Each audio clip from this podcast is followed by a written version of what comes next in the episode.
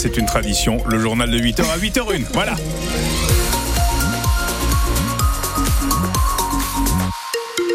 Ouais, et alors, on fait ce qu'on veut d'abord, du moment qu'on vous annonce la bonne heure de toute manière. La météo pour aujourd'hui, c'est euh, globalement ensoleillé ce matin malgré un petit voile nuageux. Ça sera beaucoup plus chargé dans l'après-midi. On va y revenir à la fin de votre journal de 8h à 8h01.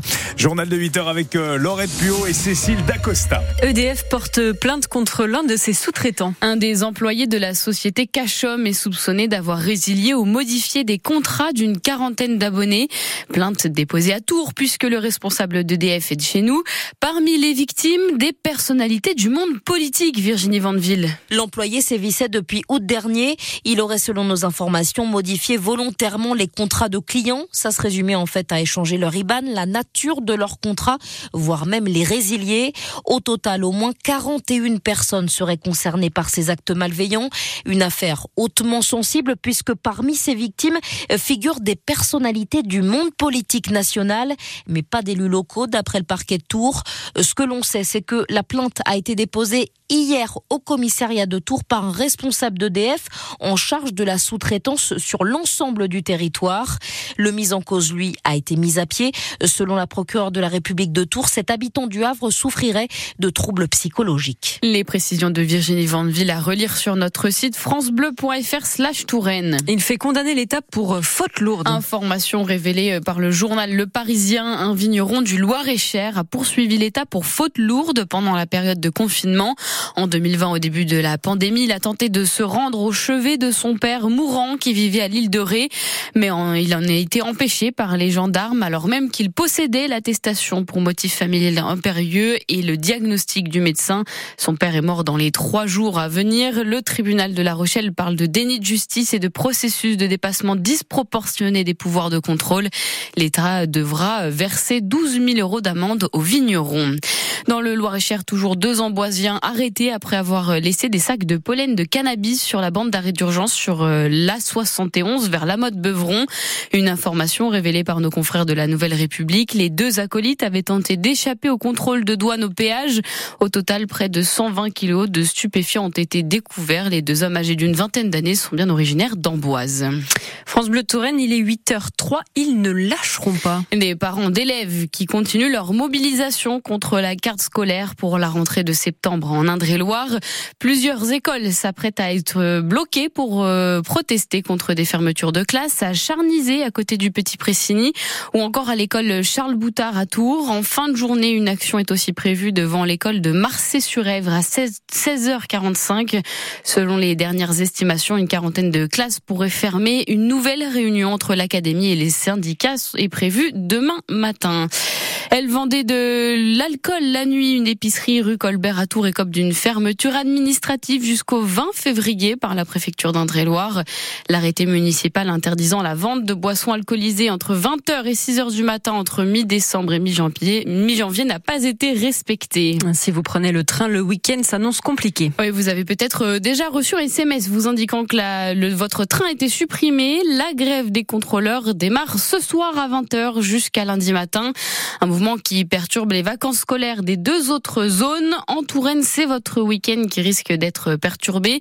Une fois arrivé à la gare Montparnasse, certains voyageurs ne sont pas sûrs de savoir comment et quand repartir, William Delesseux. À peine arrivés, Patrick et Patricia ont reçu le message de la SNCF. Leur TGV de retour à La Roche-sur-Yon est annulé. Et on est retourné à l'hôtel chercher les billets de train et on est revenu à la gare. Moi, ça m'a gâché ma journée. Le couple passe les portes vitrées, direction les guichets. On m'a donné des billets de TER pour rentrer vendredi soir. Donc je vais faire Paris-Le Mans, Le Mans-Nantes, Nantes-La Roche. 6 ou 7 heures de voyage. Voilà, on avait prévu de rentrer vendredi soir pour profiter un petit peu de Paris. Bon bah c'est fichu, hein. on se lève et puis bah on vient à la gare et puis voilà. Cette fois-ci, ils assurent ne pas comprendre les contrôleurs. Bah, franchement, je suis jamais contre les mouvements de grève, mais les mouvements de grève, les week-ends de vacances, il y en a à ras-le-bol. C'est un petit peu lamentable quand même. Le voyage de trois jours de Françoise est devenu un aller-retour. Je vais passer ma journée de lundi dans le train. Un message aux grévistes. C'est une galère pour nous. Essayez de discuter, essayez de parler.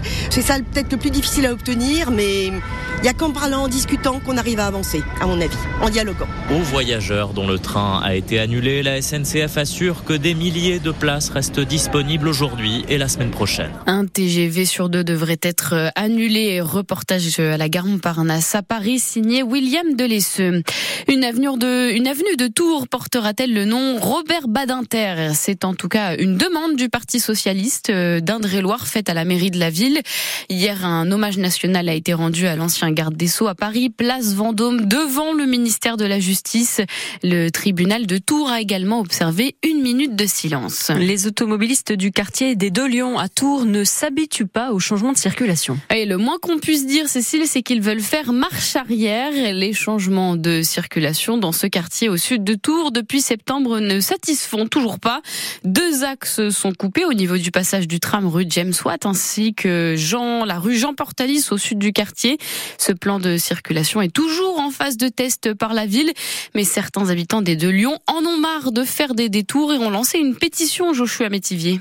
Un peu avant midi, la petite Inès rentre de l'école avec son père, Shakir. Les gens prennent la rue et puis se rendent compte que c'est fermé au bout, donc ils retournent de l'autre côté.